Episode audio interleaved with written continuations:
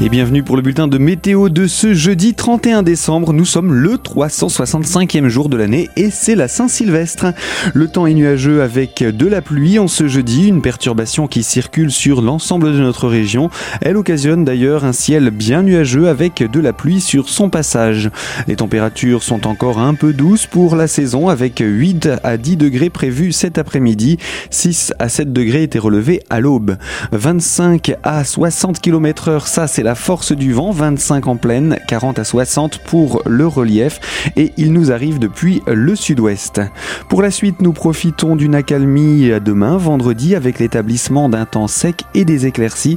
Il faudra en profiter car les nuages et la pluie seront de nouveau de retour pour la journée de samedi. Toute l'information météo est à retrouver sur notre site internet radiocristal.org.